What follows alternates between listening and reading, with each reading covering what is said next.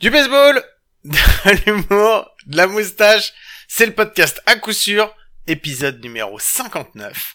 Play ball!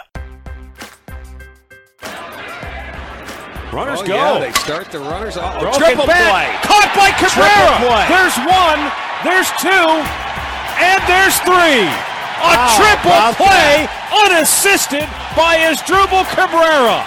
The Blue Jays, desperate for some offense, just ran themselves into oblivion. Eh bien bienvenue, bienvenue Et oui, c'est l'épisode numéro 59. Tu vas rigoler Mike, mais quand j'ai préparé cet épisode, j'étais persuadé qu'on allait faire le numéro 58.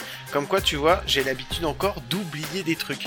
Parce que oui, avant même que je vous ai dit qu'il était avec moi, il est avec moi, c'est mon ami, mon compagnon, mon compadre, c'est Mike. Salut Mike, comment tu vas aujourd'hui? Ça va, salut Guillaume. Et le numéro 59, est-ce que tu sais ce que c'est que le numéro 59, Ah Guillaume? putain, j'y ai pas réfléchi. Est-ce que c'est le nombre de blessés que les Yankees ont eu euh, jusqu'à maintenant? Non, c'est pas assez.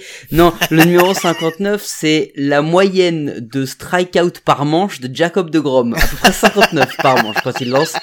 C'est à, c'est à peu près ça qu'il est en train de nous montrer. Le mec est en train de marcher sur le baseball. Littéralement marcher sur le baseball. Eh ben écoute, c'est bien. C'est vrai que les euh, les Mets, euh, les Mets cartonnent alors qu'en fait ils ont l'équipe avec le plus de blessés, c'est un truc de fou. Et ils sont numéro un de leur division, donc euh, donc écoute. Et malgré les grandes performances fabuleuses de Francisco Lindor, mais bon peut-être qu'on reviendra dessus ou peut-être pas, c'est pas grave. Euh, Mike, ça te dit on se fait un Bruce Bocci show? Allez, Bruce Bochy. Allez Bruce Bocci, c'est parti. Bruce Bochy. Bruce Bochy. Bruce Bochy. Bruce Bochy. Bruce Bochy. Bruce Bochy. Et oui, c'est le Bruce Bocci Show. Des fois, il y a pas, et des fois, il y a. Et cette semaine, il y a. Parce que on a quelqu'un qui a rempli son contrat. Il nous avait promis, promis quelque chose. Et franchement, sérieusement, c'était mortel de le recevoir. Mike, c'est toi qui l'as reçu, donc je vais te laisser nous en parler. Bah c'est Alex, c'est notre ami de, des, des Comets euh, de Metz qui nous a renvoyé sa petite photo lorsqu'il était au camp de l'équipe de France. Donc on, on a reçu cette petite photo pour soutenir l'initiative Bruce Bochy et on était plutôt fiers de voir un gars qui porte le modèle de l'équipe de France qui, qui pense à nous dans son, pendant son rassemblement, Guillaume. Et ouais, il nous l'avait promis, il l'a fait. Donc euh, voilà, bah écoute, Alex, si tu nous entends, si tu nous écoutes, bravo, félicitations à toi, t'es vraiment le meilleur. Mais j'en doutais pas parce que vu comme de toute façon tu fais, euh, tu fais du, tu réussis à rameuter un nombre de personnes incalculable pour venir jouer euh, aux Comets de Metz, j'étais sûr que t'allais réussir à faire une photo avec l'ensemble de l'équipe de France pour nous l'envoyer. Bon voilà, c'était cool. Euh, Là-dessus, j'en ai pas plus à dire. On a eu quelques signatures en plus. Merci, merci à nos amis de Brooklyn Fizz. On est à 93, Guillaume, Ouais, on est et- bientôt au 100. Et notamment nos amis de Brooklyn Fizz, les deux, malgré, malgré l'épisode un petit peu laborieux et chaotique qu'on a eu la dernière fois, ils nous ont fait le plaisir tous les deux d'aller signer la pétition. Et, et puis, bah, les autres aussi, ceux qui nous découvrent petit à petit. Merci beaucoup, beaucoup, beaucoup. Continuez. Euh, promis, on vous remet sur les réseaux euh, l'adresse pour pouvoir aller signer. C'est dispo partout, Guillaume, dans tous les liens des podcasts et sur nos sites. C'est dispo partout, partout, partout, partout.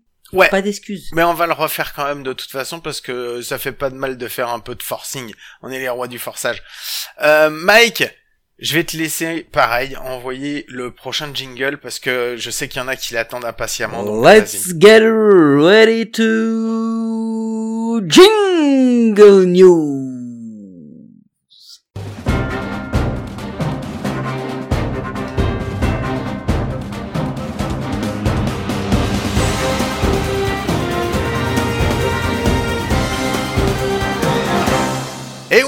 C'est le jingle news parce que c'est les news. Allez, je vais prendre la première parce que cette fois-ci, moi j'en ai deux. Je sais que Mike t'en a une, donc je vais prendre la première. Euh, la première, je voulais faire un petit clin d'œil à notre ami, euh, bah à notre ami des Cards, Mike. J'ai pensé à toi quand j'ai vu ça. Notre ami, euh, le pitcher Gallegos. C'est ça, hein, je me trompe pas sur la prononciation? Giovanni Gallegos. Exactement. Et qui s'est fait euh, sortir comme un malpropre?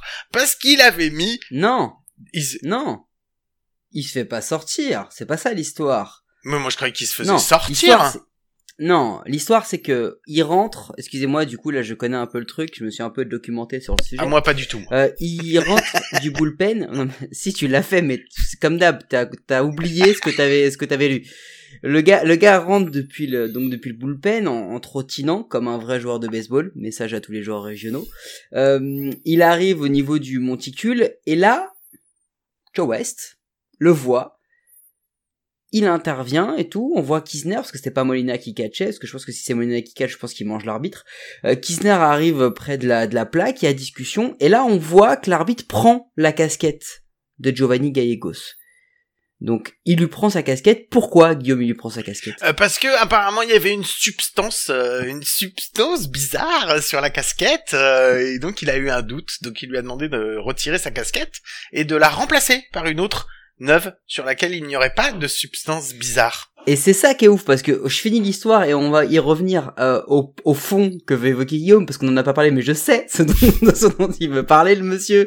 C'est que du coup Joe West prend cette casquette parce qu'il y a une, une, énorme trace sur la visière mais Gallegos n'a pas encore lancé. C'est-à-dire que on lui reproche d'avoir utilisé des substances alors que le gars n'a toujours pas lancé. Ça c'est la première chose qui est ouf il prend la casquette, il la donne à un, bad boy et lui demande en gros d'aller la consigner parce qu'il va sûrement y avoir euh, test, analyse parce que tout le monde sait que euh, dans ces cas-là il faut appeler les experts, c'est un crime fédéral.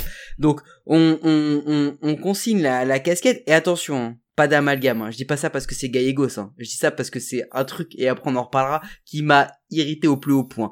Donc Schilt, le le, le coach des cards rentre, pète un câble Et c'est lui qui mais se genre fait sortir. pète un câble.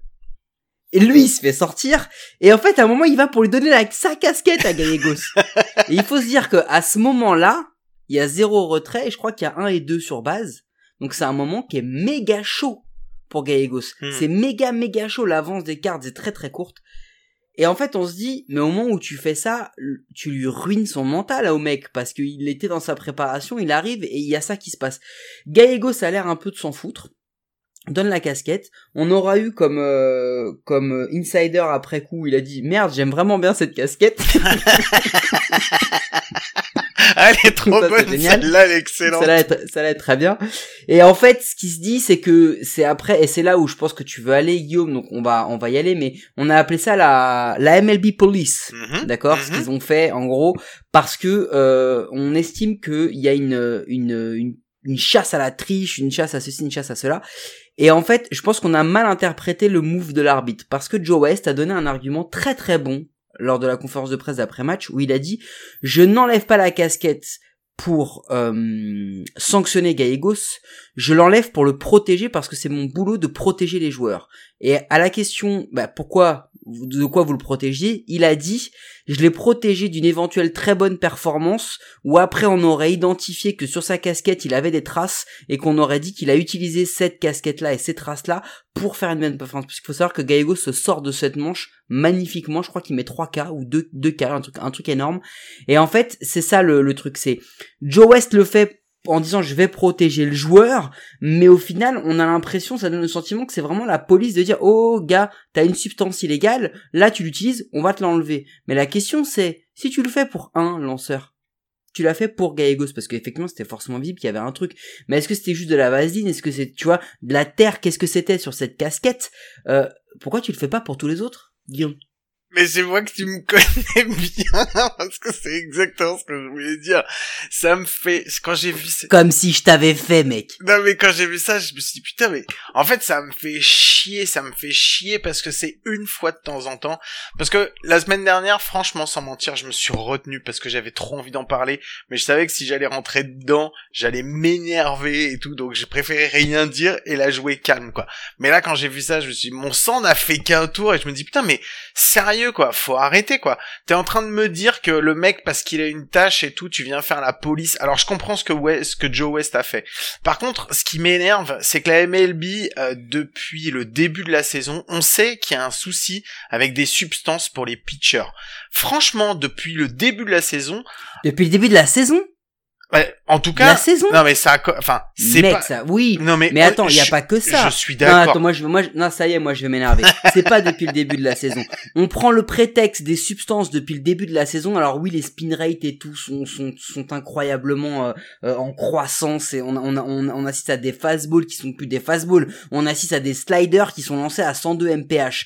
Mais c'est pas ça le problème, c'est que on déguise le le choix délibéré d'avoir rendu la balle plus légère parce que la balle est plus légère, c'est pour ça qu'elle elle, elle vole beaucoup plus vite, et on déguise ça sous le fait que c'est les substances. Mais les substances, mais ça fait des années que les mecs en utilisent, tout le monde en utilise. À l'époque, Bauer s'était insurgé, tu te rappelles, c'était en 2018, il était encore au Cleveland Indians, il avait dit ouais c'est un scandale, moi aussi j'ai, ça fait des années que je m'entraîne, ça fait des années que je m'entraîne pour essayer d'avoir un, un meilleur spin rate, mais la seule solution que j'ai trouvée, et c'est vrai, ça a été fait scientifiquement, la seule solution pour vraiment augmenter ton spin rate, c'est d'avoir une substance collante, c'est d'avoir une substance illégale. Ils l'ont fait, Bauer qui s'est insurgé là-dessus, et là je vais te lancer parce que je sais que je vais, je, je sais, je sais comment, euh, comment dompter ce- cette personne, mais je sais aussi comment énerver cette personne.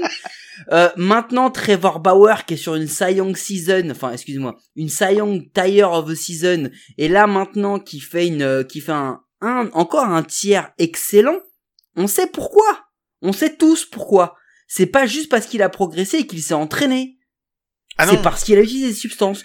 non, c'est clair. Mais moi, ça m'énerve parce que, alors, je, je, je vais, enfin, c'est pareil, j'ai pas envie. je- on va, on va pas faire tout le truc là-dessus. On avait dit une petite news, euh, Guillaume. On avait dit une petite news. Donc, je vais rester sur un, sur une petite news.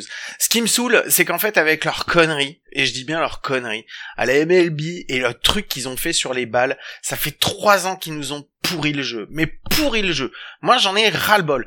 2017, euh, c'est 2017 ou 2018 qu'il y a le record de home run, ça m'a saoulé, c'est 2018. 2018, ça m'a gonflé. 2018. 2018, ça m'a gonflé. 2019, pareil. Et là, 2020, 2021, j'en ai marre. J'en ai marre de ce qu'on fait Non mec, c'est bal. 2019 le record. Non, c'est home run. 2019. La bomba squat. Sérieusement, ça La me saoule. c'est les 2019. concours de home run ou alors sinon c'est à co- au concours à celui qui va faire le plus de no-hitters, le plus de cas. Ça me gonfle. C'est un concours entre un batteur et, et, un- et un lanceur à celui qui aura la plus grosse et celui qui va réussir à éliminer l'autre ou à pulvériser la balle. C'est K ou home ai- run. Mais on l'a déjà dit. Hein. Mais j'en ai marre. Sérieusement, j'en ai marre. Je le dis, ça me vénère, ça me saoule. Le baseball, c'est pas ça. Le baseball, on est en train de te faire croire que c'est un affrontement juste entre un lanceur et un batteur. C'est pas vrai. Et la- et l'outcome le meilleur, c'est pas soit un K, soit un home run. J'en ai marre. Ça me saoule. Est-ce qu'on peut nous redonner dit le vrai j'avais- baseball? j'avais- c'est moi qui avais le bouton rouge. je vous l'avais dit, je savais comment lancer la personne. C'était trop Vas-y, on facile. a fini avec cette news-là. Je te laisse la tienne, Mike. Non mais attends, pour revenir à, à ça, Ah, et en fait il y a eu- continue il y a eu pas mal de polémiques, etc. non mais moi je, je veux juste conclure sur le sujet. Euh, en fait, le, le, le coach des Cards, Mike Shields, s'est exprimé là-dessus et a eu un propos euh, très intelligent parce que en aucun cas et en aucun cas il a euh, défoncé l'arbitrage où il a dit ouais c'est une non tout le monde et, et c'est d'un d'un enfin c'est d'un commun accord quoi. Tout le monde le sait. C'est la MLB qui chie dans la colle. C'est à la MLB de dire ok tout le monde utilise cette substance là on l'autorise. Ou alors personne n'utilise cette substance et dès qu'on le voit on, on sanctionne. Et tu sais quoi? Sanctionne vraiment. Le mec qui rentre sur le terrain, tu regardes. Casquette, bras, euh, crème solaire, cou, tu regardes. Y a rien Allez, tu peux lancer. Y a quelque chose, tu sors, t'es suspendu. C'est tout. Et parce qu'en plus l'argument qui est flingué, c'est de dire c'est pas- c'est c'est quand même beaucoup mieux que les stéroïdes. Non, non. Maintenant, ma... attends, maintenant, le quand le, le, le frappeur se met des, des sprays pour que la batte tienne mieux sur, sur, sur sa main, que ça accroche, Ouais, c'est la même chose. Mhm. Donc maintenant, euh, ce qu'ils appellent les sticky substances, il y a un moment, il va falloir choisir. Ils ont le droit ou ils ont pas le droit. C'est tout. Ils ont le droit ou ils ont pas le droit et arrêtez de faire du cas par cas et et, euh, et on y va à l'initiative et un tel a le droit et un tel n'a pas le droit. Donc maintenant on y va, on prend une décision, on légifère tout ça et on avance au lieu de nous casser les couilles là avec euh, avec des trucs de coureurs en, en deuxième base à la dixième manche et des trucs de merde comme ça là. Euh, prenez des vraies décisions. Bon, voilà. on est Moi sur- aussi, chez, chez sur un épisode vénère. Allez, la première news, elle était bien bonne. Vas-y, Mike, c'est quoi la deuxième? Ah deuxième. Alors là, je suis pas vénère. Ah. J'ai été vénère. Ah. Et mon gars, le- la, la, la magie du peuple, le peuple a parlé. no passaran, Guillaume. Le peuple a parlé. La MLB, sous prétexte de, de comment dire, de mettre en avant le côté local, le côté, euh, tu sais, très, euh, très communautaire et, et, tout, et toute l'implantation qu'ont les équipes de MLB dans leur ville. euh, pardon. Ah, tellement je m'énerve là. Oh, pardon, tout va bien. Ah, c'est dégueulasse hein, comme c'est clair, c'est horrible. Allez, c'était cadeau. Euh, de, de, de voir l'importance sociale qu'a une équipe de MLB, ont voulu euh, sortir ce qu'ils ont appelé des euh, New Era Local Market Caps. D'accord? Ça, c'est le pitch de départ. Le pitch de départ, c'est donc de dire, on va mettre en avant le côté régional Mhm. et communautaire des casquettes. D'accord. Et les mecs, ils ont eu un rendu qui a été, comment dire, de la merde. C'est-à-dire que ils ont pris un graphiste de CP, ils lui ont dit, mec, tu sais ce que tu fais? Tu prends ta carte géographique, les area codes, tu vas, on va les coudre sur la casquette, on va remettre un sticker dessus, bise à nos amis de Brooklyn Fizz, et derrière, qu'est-ce qu'on va faire pour, euh, pour agrémenter ça et pour faire sortir un côté un peu local? On va mettre des clip art. Tu sais c'est quoi des clip art, Guillaume? Vas-y, dis-moi. C'était le début de Photoshop dans les années 80. D'accord? On offrait le choix aux gens d'avoir des pauvres trucs dessinés par euh, par des élèves de maternelle pour illustrer un hot dog, un lobster roll ou, ou quoi que ce soit d'autre. Donc les mecs, qu'est-ce qu'ils ont fait? Eh ben à Cincinnati, ils ont mis parce que c'est un peu la ville du, un, un petit clip art de chili con carne, hein? Euh, ils ont mis, attends, Cleveland Indians, mon gars, ils ont mis un empanadas. Non, mais sans déconner, pour Cleveland, ils ont mis un empanadas. Pour les Rockies, ils ont mis une pinte de bière. Normal. non, mais non, sérieux. mais normal. Non, mais pour Détroit, ils ont mis des cerises. Pour Houston, les mecs, ils ont mis, attends, ils ont mis une fusée, ça, je crois que c'est le mieux, un chapeau de cowboy. Et un T-bone steak. non, mais sérieux. Parce que t'es au Texas, tu vois. Non, mais, non, mais les mecs, ils ont fait des trucs, euh, alors, et je crois que le pire, le pire de tout, le pire de tout, c'est que là où ils sont vraiment pas fait chier, c'est que tu sais, il y a, y a une ou deux villes où t'as deux franchises par ville. Mhm. Genre Chicago, New York et Los Angeles. Ouais.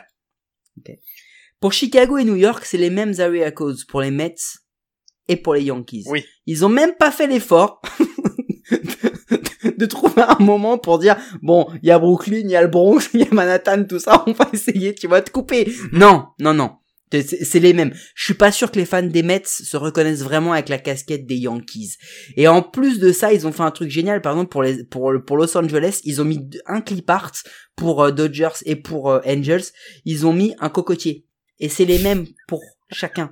Tu vois? C'est-à-dire que en gros, euh, ils ont mis l'ours de la Californie, ils ont mis le tacos Mhm. et ils et ils ont mis le, le, le- la Californie. Donc en fait, les mecs, ils ont juste changé la couleur.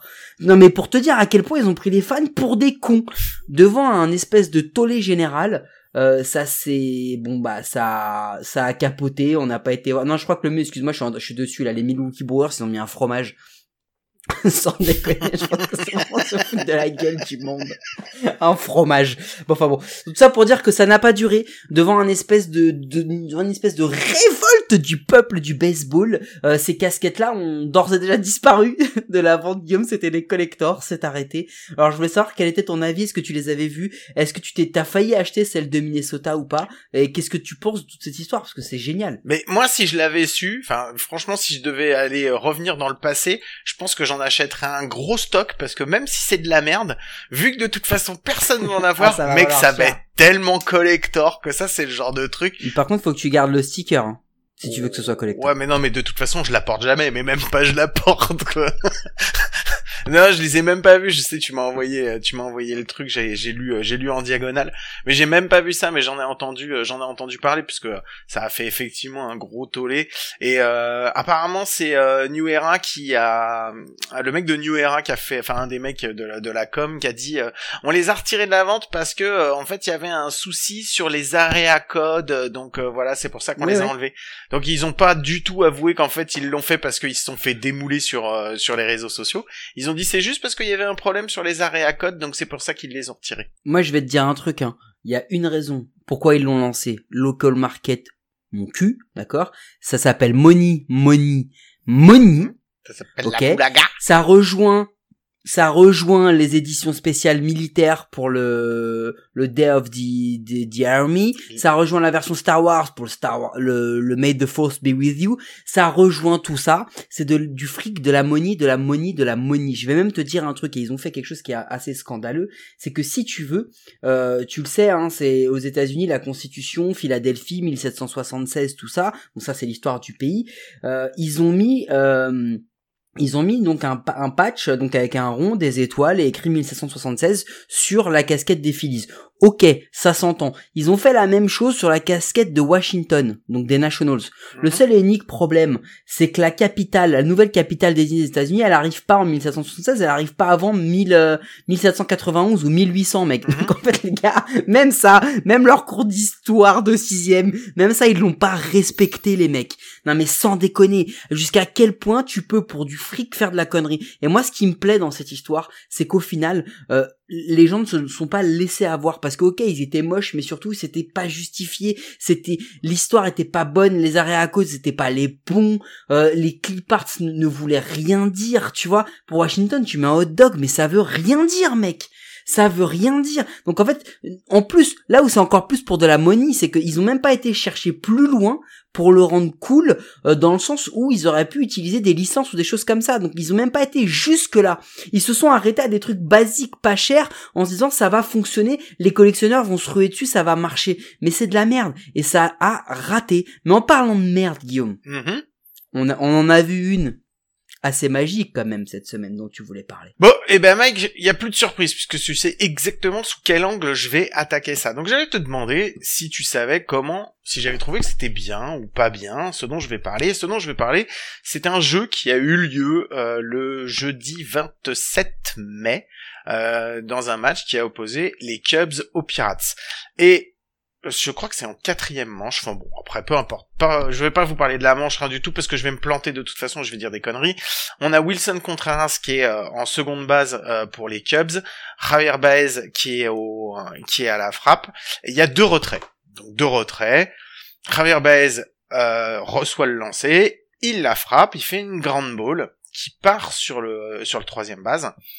Javier Baez court en direction de la première, sauf que le et le troisième base relaie en première, donc à Craig le première base des Pirates. Sauf qu'à ce moment-là, Javier Baez s'arrête dans sa course, il ne traverse pas la première, il ne va pas jusqu'en première, et il commence à faire marche arrière et à reculer en direction du marbre.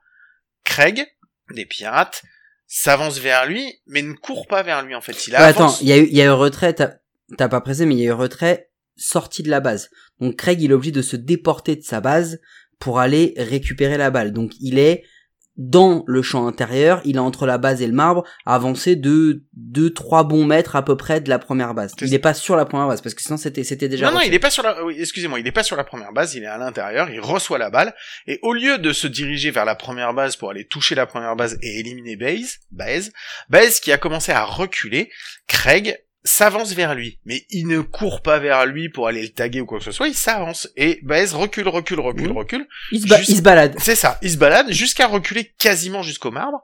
Pendant ce temps-là, Contreras, voyant ça, lui, bah, de toute façon, à partir du moment où il y a eu frappe, vu qu'il y avait deux retraits, je rappelle qu'il y avait deux retraits, c'est quand même important, vu qu'il y avait deux retraits, Contreras, lui, il a commencé à courir. Pour Il lui, prend le de toute virage. façon, il prend Ouais. son virage, et il arrive à un moment tout près du marbre. Et au moment où il arrive près du marbre, Craig fait un relais à son catcher, il a toujours pas touché Baez, le, relais est un peu tardif, ce qui fait que dans le dans le geste, le comment s'appelle euh, Wilson Contreras marque un point.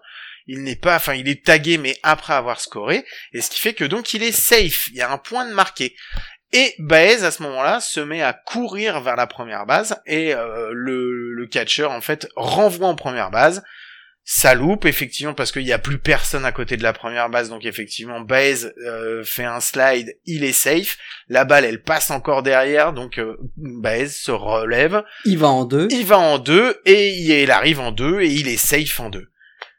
Mec, c'est le jeu le plus nul de toute l'histoire de tous les jeux de baseball.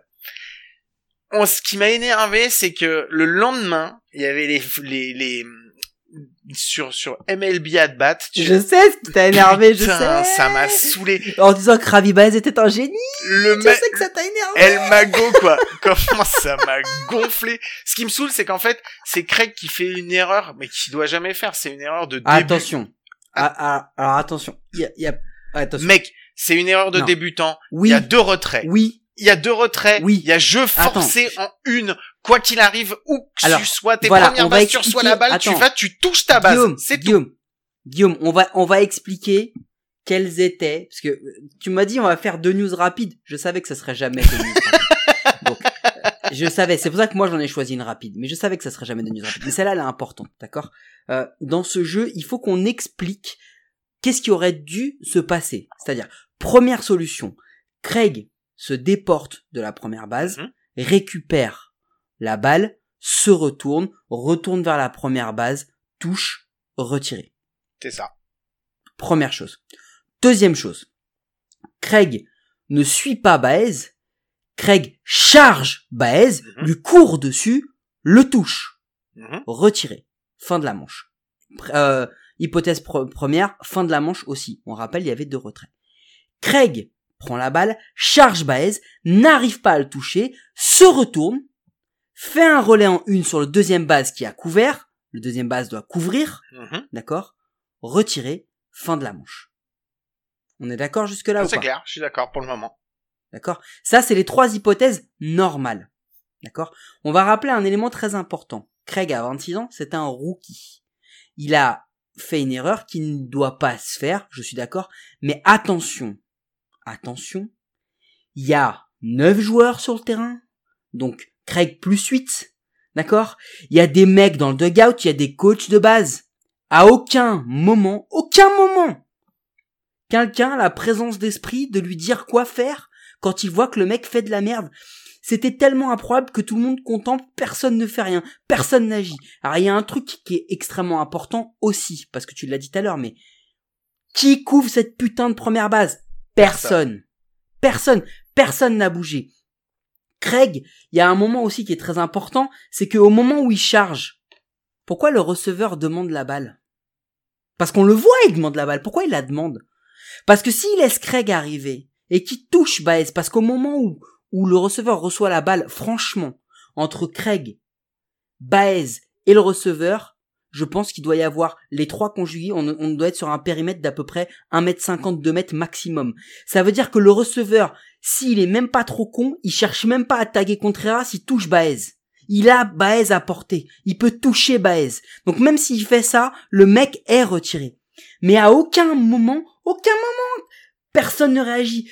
Personne ne couvre la base, sans déconner. À quel moment personne ne couvre la base? C'est-à-dire que au moment où il y a eu le relais, il y avait personne derrière Craig si la balle si la balle tombe. Non mais sans déconner, tout le monde a tapé sur Craig, mais à aucun moment Craig c'est le seul fautif de ce qui se passe.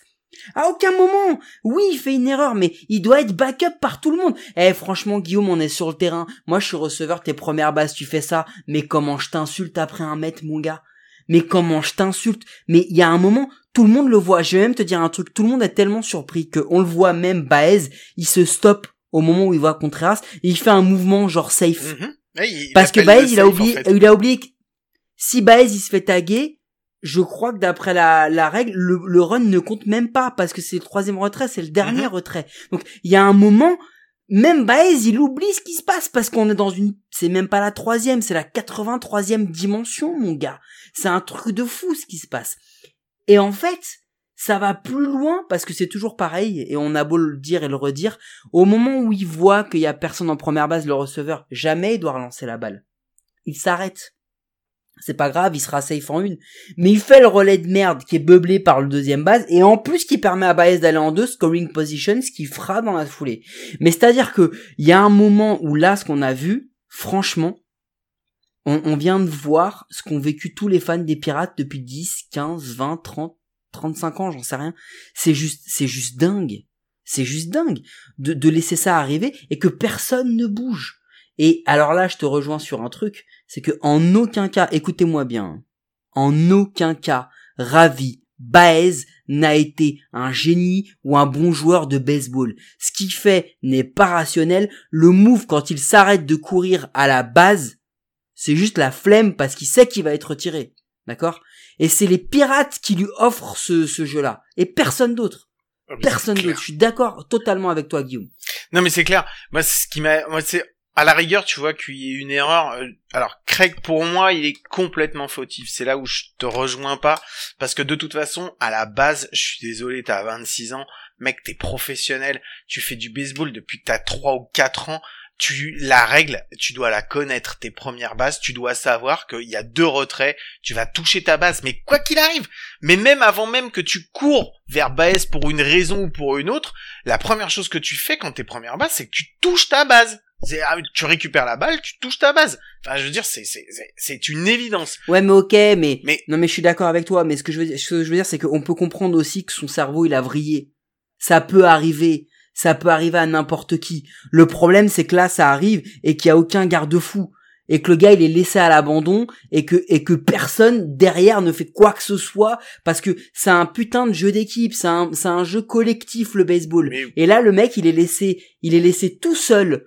Tout seul. Oui, son cerveau, il a vrillé. Mais combien de gars on a vu avec le cerveau qui vrille? Mais personne ne l'aide. Personne. C'est symptomatique aussi de la qualité de l'effectif des pirates. Mais ça, c'est un autre sujet. non, mais complètement. Mais de toute façon, à partir du moment où il, commence à se diriger vers Baez, la première chose qu'on doit faire, c'est l'engueuler en disant putain, mais mec, mais touche la base, quoi. C'est tout, quoi. Il y a même pas à chier. Mais ce qui me saoule, T'as personne qui, qui le monte la première base, tu vois, genre le, le, le, le doigt, le doigt pointé Mais non, vers mais la c'est première clair. base. Mais ce qui me saoule, c'est après tout le traitement qu'on en a fait en allant dire, putain, mais Baez, c'est un génie. Qu'est-ce qu'il est bon sur base. Regardez ce qu'il a réussi à faire.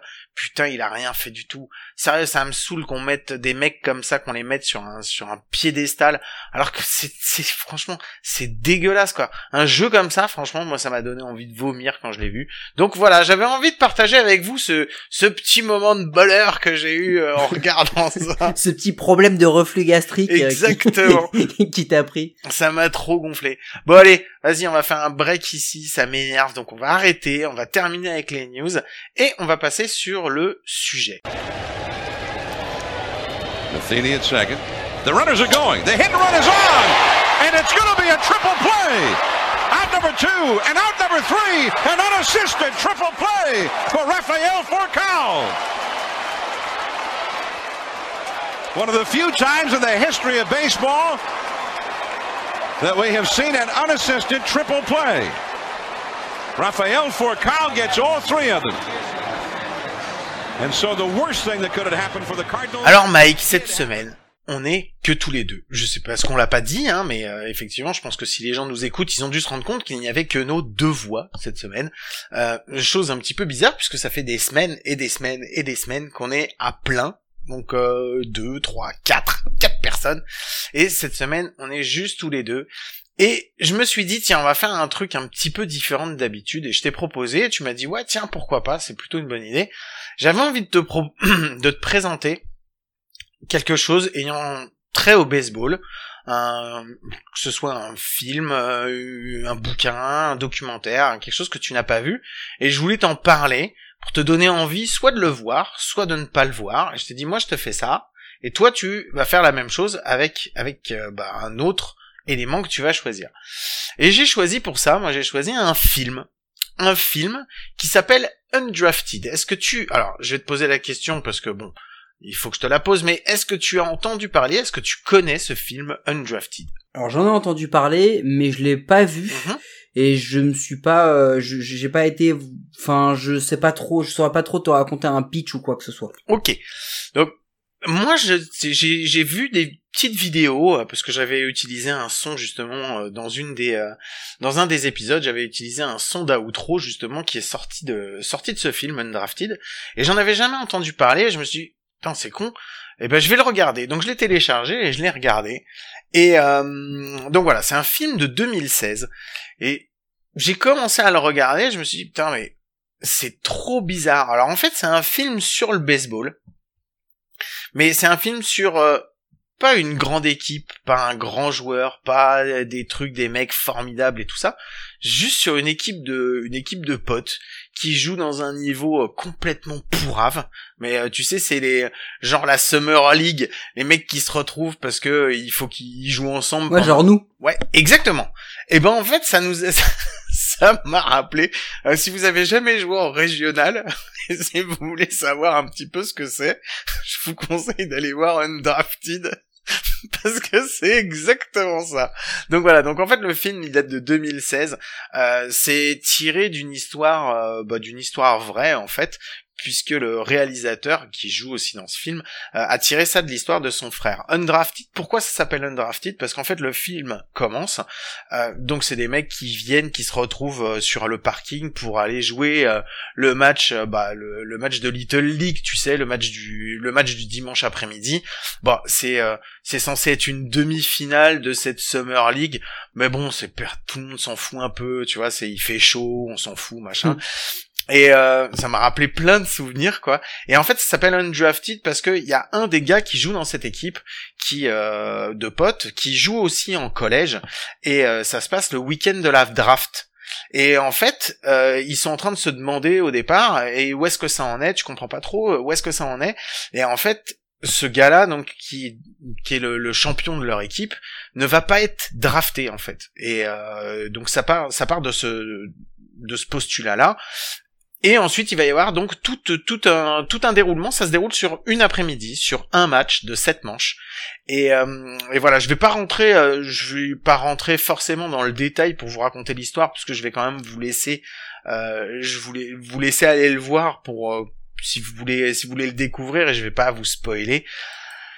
J'ai regardé un petit peu euh, avant de vous donner mon avis, j'ai regardé un petit peu les euh, les comment s'appelle les les avis euh, des professionnels du film, donc les critiques. Et ce film, il s'est fait mais défoncer par les critiques. Mais vraiment, ça alors ça reste c'est un film amateur effectivement mais en disant ouais mais quelle vision toute pourrie de l'amateurisme du baseball et tout c'est pas ça et tout. Mais vraiment hein, tous les critiques professionnels l'ont défoncé. Donc voilà j'ai été regarder aussi un petit peu euh, donc les avis des gens comme moi les viewers ceux qui ont été le, le regarder. Et c'était complètement l'inverse et c'était des mecs qui disaient putain mais c'est exactement ça quoi. C'est le match de baseball du dimanche avec ton équipe, avec tes potes ou avec des mecs qui sont pas forcément tes potes, des gens avec qui tu vas jouer, avec qui tu peux t'embrouiller, tu peux bien t'entendre, mais tu peux aussi ne pas t'entendre avec eux et tout. Et, et c'est moi quand je l'ai vu, donc maintenant voilà, je vais vous donner mon avis. C'est exactement ce que j'en ai pensé quoi. Le film c'est pas le film du siècle, c'est vraiment pas le film du siècle. Ça dure 1h40. Putain mais ça me, je me suis marré quoi. Je me suis marré parce que je me suis revu à des matchs où on se retrouve, tu sais, et pendant que t'as tes potes qui sont en train de passer au bâton, toi t'es avec un autre, t'es en train d'aller fumer une clope, tu t'intéresses plus du tout à ce qui se passe. Eh, y a pas quelqu'un qui veut aller faire le coach en première base ou en troisième base? Vas-y, t'envoies quelqu'un d'autre, tu vois. C'est un peu dans cet esprit-là où c'est euh, c'est à la fois drôle, c'est un peu pathétique parfois. Il y a justement toute cette histoire du mec qui euh, a été qui a pas été drafté et tout. Franchement, vraiment, c'est pas, je le répète, hein, c'est pas le film du siècle. Moi, je vous conseille quand même d'aller le voir. Mike, je te conseille quand même de le regarder si t'as l'occasion, parce que franchement, ben c'est bien, c'est bien c'est pas un... il cherche pas à péter plus haut que son cul, il cherche pas non plus à te, te faire croire que c'est formidable machin. Alors c'est une histoire à l'américaine, hein, il faut quand même euh, garder garder ça à l'esprit. Mais franchement, il gagne à la fin? Ouais, il gagne à la fin. mais Voilà. c'est sympa. Et Pas de spoiler. et j'aime si complètement spoilé mais c'est pas grave parce que c'est pas fin- tu t'en doutes à un moment de toute façon. Mais c'est pas ça. C'est le chemin en fait qui est assez intéressant et qui est assez drôle. Alors effectivement oui il y a plein de clichés mais ça reste franchement j'ai passé un bon moment en le regardant. Et donc voilà. Donc Mike je te conseille d'aller regarder Undrafted. Tu ne l'as pas fait Bah écoute, moi quand moi quand je regarde euh, quand je regarde la fiche sur Rotten Tomatoes là du du, du film, ce que j'aime beaucoup c'est que je vois euh, directed by Joseph Mazzello, Mhm. produced by Joseph Mazzello, written by Joseph Mazzello, starring Joseph Mazzello. Donc euh, bah c'est un truc plutôt dictatorial. Moi tu sais que j'aime beaucoup ça, hein, euh, étant mon, mon système de politique préféré. Euh, je, je trouve ça, euh, je trouve ça, je trouve ça très très bien. Alors juste pour la petite histoire, je sais pas si tu as vu, mais euh, le film a aussi été euh, produit euh, en partie par Tony Romo, le quarterback des Dallas Cowboys, non qui j'avais lui pas vu ça avait été un, un free agent undrafted. Mhm. Donc du coup, ça rejoint un petit peu ce truc-là. Écoute, euh, moi je trouve qu'il y a aussi quelque chose, c'est que euh, il faut aussi voir que on a eu tellement de beaux films de baseball sur le, sur le baseball professionnel Mhm.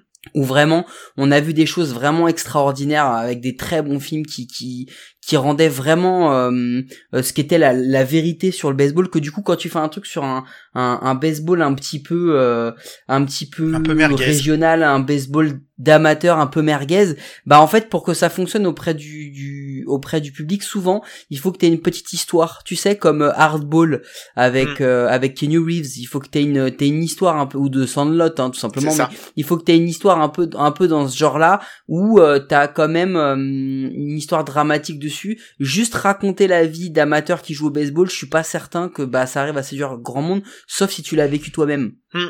Non mais je pense que le postulat de départ, je le comprenais pas en fait. Si tu veux, quand, je comprenais pas pourquoi undrafted, pourquoi ça s'appelait comme ça. Quand tu commences à le regarder, tu comprends pas non plus trop où ça veut aller. J'étais un peu, euh, j'étais un peu sur le sur la réserve. Et en fait, quand le truc a commencé à démarrer, je suis rentré à fond dedans quoi. Mais euh, enfin, je me suis vraiment, je me suis projeté dedans et ça m'a rappelé plein alors t'as tous les types de personnages tu sais et ça te rappelle forcément des gens que t'as côtoyés que ce soit dans les équipes adverses ou que ce soit dans ta propre équipe Vas-y, décris- décris-en-nous au moins un ou deux. genre Est-ce que tu est-ce que tu m'as vu dans oui le c'est clair il y a le coach Ah, ça ça m'intéresse. Vas-y, t'as vu quoi? Le coach. Explique-nous explique-nous qui est qui j'étais. Ah, t'étais le coach mec t'étais le coach quoi t'étais le coach il était trop vénère parce qu'en fait c'est- une équipe qui rencontre ils ont déjà rencontré tu sais c'est vraiment le championnat à six équipes quoi. Donc c'est des mecs qu'ils ont déjà rencontrés et ils font les playoffs contre eux quoi. Et en fait ils se rendent compte que bah dans l'équipe il y a plein de mecs qu'ils avaient pas rencontrés avant. C'est comme s'ils avaient recruté euh, des, des meilleurs joueurs et tout pour venir jouer euh, la demi-finale justement quoi. Et là le coach il se transforme il fait ouais mais non mais c'est pas juste je me suis dit Mike il aurait fait un scandale aussi mais c'était pareil. Et le premier à base il m'a fait penser à moi. C'est un mec il est plus vieux que tout le monde et il a pas de bras. Et Il a littéralement pas de bras ou alors il s'est juste pas lancé? Non, c'est juste qu'en fait, il a le bras complètement flingué, donc en fait, il peut quasiment pas faire de relais, quoi. C'est le vrai premier à tu sais, le vrai vieux premier à que tu retrouves dans la régionale. Le mec qui a plus de bras, tu le mets là parce que il sait encore se débrouiller avec le bâton et que c'est pour ça qu'il fait de la première base, quoi. Mais c'était trop bon, franchement. Après, voilà. Je pense que vous verrez, vous aussi, si vous allez le voir, vous verrez plein de mecs que vous avez connus, que vous avez croisés, avec qui vous avez joué. Je vous invite vraiment, franchement, à aller le regarder.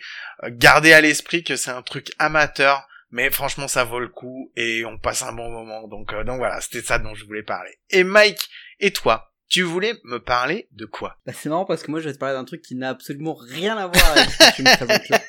Je vais, je vais vous parler d'un, d'un bouquin. Ouais, Oh, Tu et c'est audio, tu entends ce petit bruit de la page qui tourne ouais c'est clair. euh, qui a été écrit par Tom Stanton. Tom Stanton euh, n'a rien à voir avec euh, avec le frappeur des, des Yankees. C'est un c'est un auteur qui qui écrit beaucoup de bouquins sur le, le baseball, dont l'un de ses plus connus s'appelle The Final Season. Et en fait, la Final Season euh, par Tom Stanton, c'est en gros un mec qui qui décrit euh, son son périple en 1999 lorsqu'il va assister à les matchs euh, à domicile des Detroit Tigers dans, dans ce qui était le, le Tiger Stadium, ce qui était sa dernière saison. Et en fait, c'est un bouquin euh, aussi extraordinaire, mais je vais pas vous parler de celui-là. Moi, je vais vous en parler d'un autre. L'autre, ça s'appelle euh, Ancaron and the Home Run That Changed America.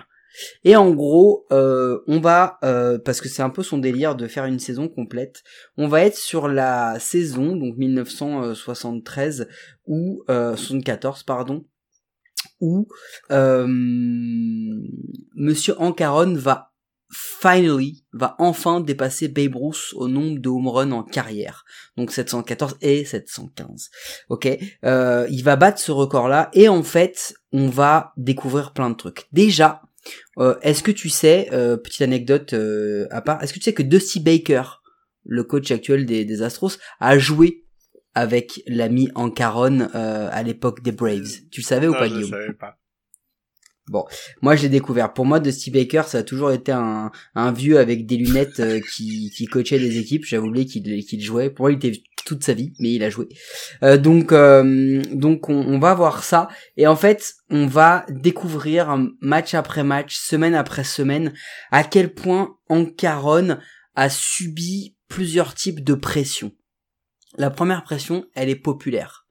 N'oubliez pas, il joue à Atlanta. On est en Géorgie c'est quand même plutôt le sud des États-Unis. On est au début des années 70 et si je dois vous le rappeler, il y a un petit truc qui s'est passé quelques années avant, notamment avec euh, Martin Luther King, Malcolm X, etc. On est quand même en plein dans la ségrégation, etc. On parle d'un homme noir qui va battre le symbole de l'Amérique. On parle d'un homme noir qui va battre Babe Ruth, qui est l'icône absolue. Si vous, si quand vous regardez des choses sur le baseball aujourd'hui, vous avez le sentiment que Babe Ruth est considéré comme une icône, dites-vous qu'à l'époque, c'était encore pire. Et plus vous vous rapprochez euh, de des périodes de Babe plus ce côté iconique est, est incroyable. Et en fait, on va le voir parce que on le voit être soutenu par des joueurs comme euh, comme Reggie Jackson qui lui envoie des messages en lui disant "Allez, je veux que tu gagnes, vas-y, fais-le", etc. Et on a surtout le parallèle avec un autre joueur de légende qui lui aussi était euh, sur le chemin pour battre ce record-là à l'époque. Guillaume, tu, vois de qui je veux parler ou pas? C'est Roger Maris? Non, non, non, c'est Willie Mays. Ah oui, Euh, mais Roger Maris, c'était sur une Non, saison. c'était sur une saison Mais en fait, pour moi. ils sont voilà, non pas de souci. Ils sont ils sont comparés tous les deux tout au long de leur carrière parce que Black, parce que commencé euh, dans les Negro Leagues, euh, parce que gros frappeur de home run, parce que beaucoup vont dire que Willie Mays, euh, vu qu'il jouait au Candlestick Park, euh, ne pouvait pas frapper beaucoup de home run parce que c'était quand même un pitcher friendly park. Et de toute façon, San Francisco est une ville qui est plutôt pitcher friendly puisque on le sait, ils, te foutent ça euh, à côté euh, du fleuve de la mer à chaque fois qu'ils te foutent un stade, donc du coup t'as beaucoup de vent, donc on le sait. Euh, et du coup, euh, on se dit que lui aurait pu le battre, mais lui ne le fait pas. Mais la différence entre Ancaron et Willie Mays, et c'est un truc qui est vraiment très important, c'est qu'Ancaron a toujours été engagé engagé politiquement, il a toujours soutenu les jeunes euh, afro-américains lorsqu'ils rentraient sur le circuit, il a toujours affiché entre guillemets sa négritude, euh, il a toujours affiché le fait que lui était un joueur noir, fier de l'être, américain, mais qu'il mais qu'il assumait totalement ça. Willie Mays c'est toujours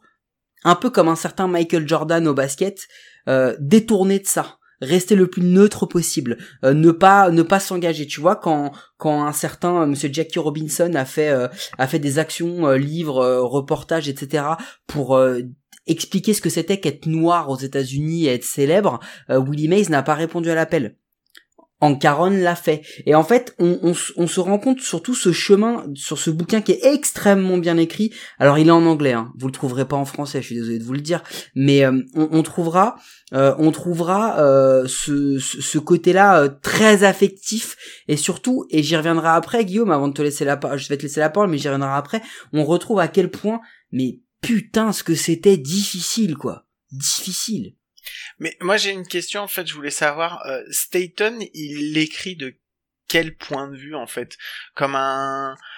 Comme il raconte une histoire ou est-ce qu'il le raconte du point de vue euh, extérieur comme un comment comment dire comme un, spectateur? Comment c'est quoi le point de vue qu'il prend pour pour te raconter cette histoire en fait? Non, non, il le fait. Euh, c'est simple. Le premier chapitre, ce sont les, les funérailles de Jackie Robinson.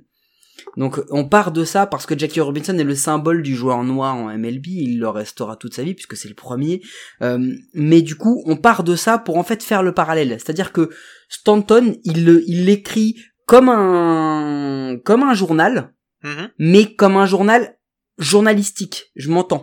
C'est-à-dire que c'est un journal de bord, euh, tu as tu as les dates, euh, tu à chaque fois voilà, euh, euh, là on arrive, on est euh, je te dis je te dis une bêtise mais on est au mois de mai, tu vois etc. Euh, on il, il, dé- il défile ça avec des chapitres différents, mais mais par contre ce qu'il fait vraiment et je, je pense que c'est son vrai parti pris d'auteur sur le moment où il le fait, il met en avant la grandeur d'Ancaron. C'est-à-dire que il met en avant le fait que Ancaron ne doit pas être sous-estimé. C'est-à-dire que Ancaron est certainement euh, l'un des plus grands joueurs de toute l'histoire et qu'il y a un débat sur le fait qu'il pourrait être le plus grand joueur de toute l'histoire. Tu vois ce que je veux dire? C'est un peu ça le débat. C'est pas du tout un truc de fanboy, c'est pas un truc de spectateur. Il y a beaucoup d'insiders, t'as beaucoup de témoignages de joueurs qui l'affrontaient parce qu'il faut se dire que on n'a pas de la pression populaire. Il y a la pression locale, c'est-à-dire que au début de la saison, euh, les dans les matchs des Braves, il y a 14 000 personnes qui vont au match. Quand Ancaron, il joue à New York, il joue à Los Angeles, euh, il joue à Chicago, là où la ségrégation était quand même beaucoup moins présente, il remplit les stades. Mhm. Tout le monde vient voir pour voir un home run de Ancaron. Tout le monde vient voir pour choper une balle d'Ancaron. Tu vois ce que je veux dire? Ah ouais. et en fait, il met ça en avant. Et tu, tu te rends compte de ça. Et t'as cette pression-là. Et t'as la, la troisième, elle est incroyable. C'est celle des, hum, c'est celle des adversaires.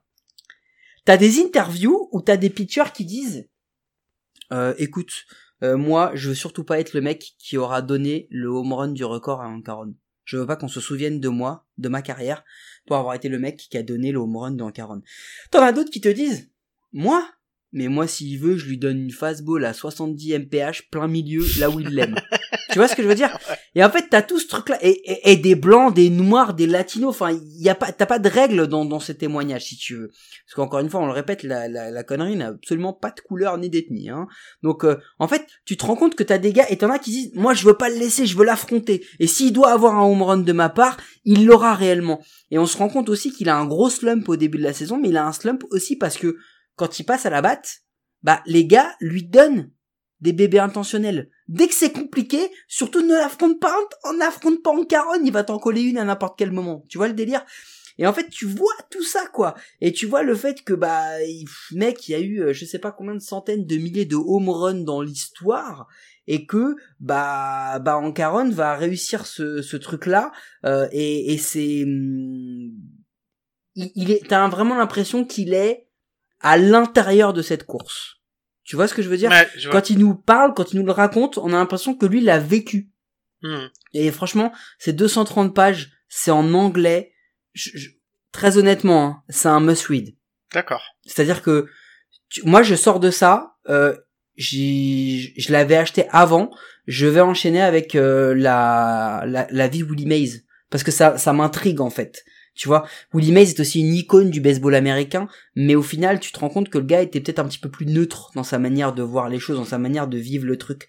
Et, et, et, en Caron, bah, c'est un gars qui a, qui, a joué au, qui a joué à Milwaukee, et quand il retourne jouer contre les Brewers, il a une ovation, tout le monde est incroyable avec lui, alors qu'à Atlanta, bah, globalement, il se faisait insulter de tous les noms, on lui jetait des trucs et tout. Donc, c'est assez, c'est, c'est poignant et c'est réconfortant à la fois. Ce, bouquin, c'est vraiment, euh, ça, ça devrait être un bouquin que tout le monde devrait lire. Alors, je suis désolé encore une fois, je vous le répète, c'est en anglais. Donc, si vous n'êtes pas euh, bilingue, c'est compliqué. L'anglais est pas trop complexe, même si bon, il y a des termes, euh, notamment baseballistiques, où va falloir aller faire un petit peu de Google Translate ou de ou de ou de lexique ou de glossaire du baseball parce que des fois c'est un peu compliqué. Mais ce bouquin, franchement, Guillaume, je t'assure, il faut le lire, il est extraordinaire.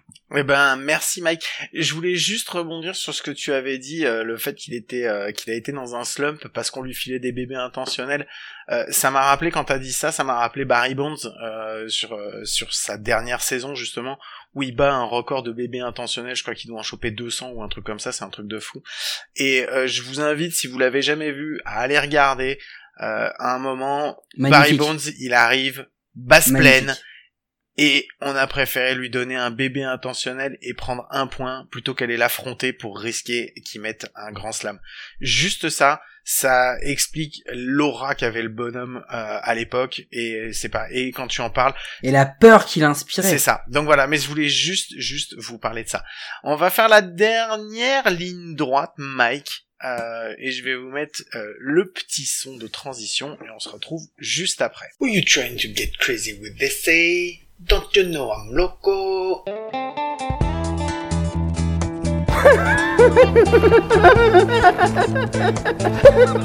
the fuck is with this guy? Who is he? Eh oui, Mike, c'était la, c'est donc le son de transition pour la petite connerie de la semaine. Je vous ai pas parlé des sons cette semaine. C'est pas parce que j'en ai, j'ai oublié d'en parler. Non, je le sais très bien. C'est juste parce qu'en fait, la connerie, elle est en rapport avec ces sons-là. Et je ne voulais pas donner d'indice à Mike, puisque je vais lui poser une question Mm. en rapport avec ça. Donc, tous les sons que vous avez entendus, donc les deux premiers plus le troisième qui va y avoir en outro, ce sont des unassisted triple plays. Et Mike, je voulais savoir si là, maintenant, tout de suite, tu es capable de me citer trois joueurs dans toute l'histoire de la MLB qui ont réalisé des unassisted triple plays. Joey Votto. Joey Votto, il en a fait un cette année, effectivement, donc euh, celui-là, je vais l'accepter.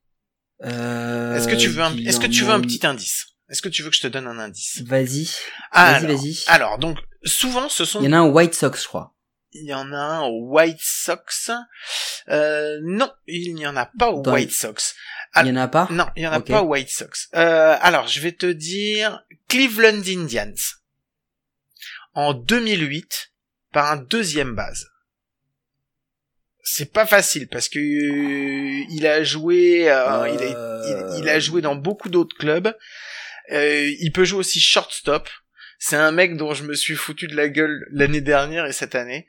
Euh, parce qu'il est un peu vieillissant et je disais si lui tu le mets dans ton équipe et que tu le mets en tant que starter, c'est que vraiment c'est la loose, t'as personne d'autre à mettre que lui. Tu te souviens qui c'est? Ça, ça me revient pas, non? Il a le même nom de non Si c'est lui, c'est Asdrubal Cabrera. En 2008, avec les qui joue avec les Cleveland Indians et il réalise donc un, un unassisted triple play contre les Toronto Blue Jays. Euh, ah, il y en a un autre, celui-là tu le connais forcément. C'est un des meilleurs shortstop défensifs euh, qu'on ait vu, qui a joué très très longtemps euh, dans une seule franchise et qui ensuite a C'est Anderton Simmons? Non, c'est pas Andrelton Simmons. Euh, c'est un peu plus vieux que lui. Euh, c'est un joueur qui a pris sa retraite euh, il y a il y a quelques années. Euh, il a joué très longtemps dans un club, ensuite il est allé dans un deuxième où il a fait les beaux jours de ce club-là, et puis pour terminer euh, à The Enville Empire où ça s'est pas très très bien déroulé pour lui. Shortstop, tu dis? Ouais, un shortstop.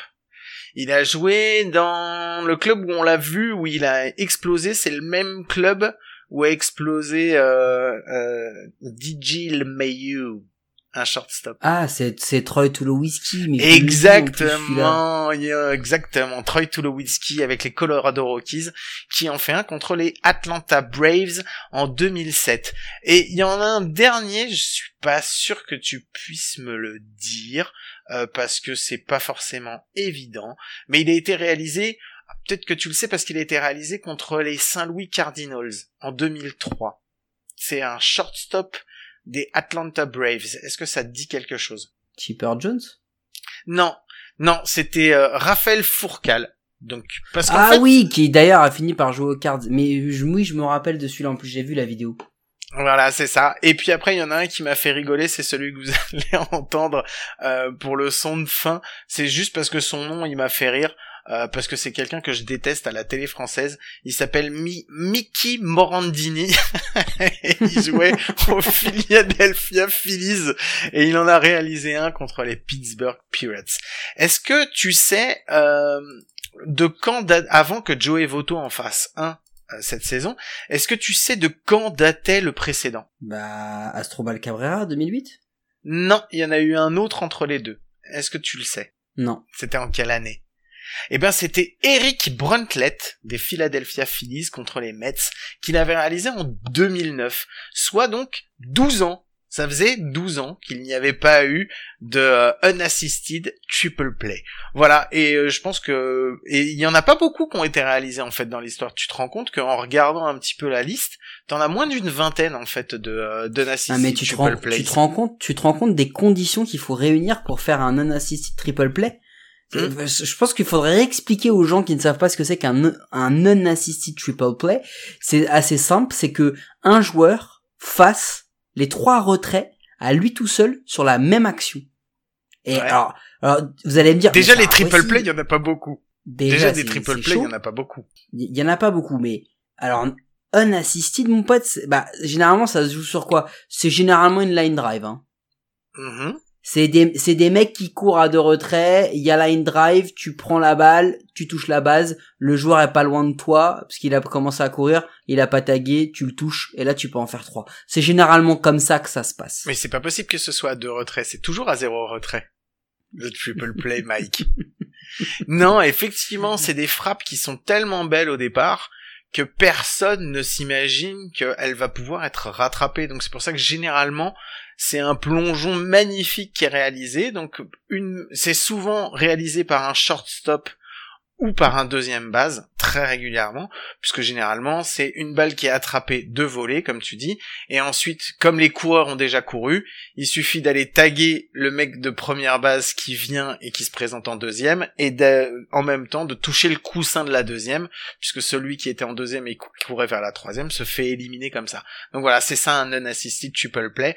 Et moi, j'aime bien les unassisted triple play, donc voilà, c'est pour ça que j'avais envie d'en parler, et comme ça, sur une connerie, en même temps, on fait un peu d'histoire. Hein Elle est pas belle la vie, Mike? Un petit maître capello histoire de finir. Exactement. Allez, c'était tout ce dont j'avais envie de vous parler. Euh, Mike, est-ce que tu avais quelque chose d'autre à nous dire? Non, je pense Guillaume que on peut d'ores et déjà annoncer que la semaine prochaine, on va avoir un invité de très haut niveau. Exactement. C'est une bonne chose à annoncer. On va effectivement avoir un, un invité de très haut niveau et on va essayer de se mettre à son niveau. Ça va être très compliqué ou peut-être qu'on va lui demander à lui de se mettre au nôtre. Ce sera peut-être plus facile. C'est ça qu'on va faire. Ouais, je pense qu'on va faire ça comme ça. Mais en tout cas, on vous, prévoit, on vous- on vous prévoit un très bel épisode la semaine prochaine. Et je pense que celui-là était plutôt pas mal aussi et que vous allez le kiffer. Mike, merci beaucoup d'avoir été euh, avec moi cette semaine encore. C'était cool.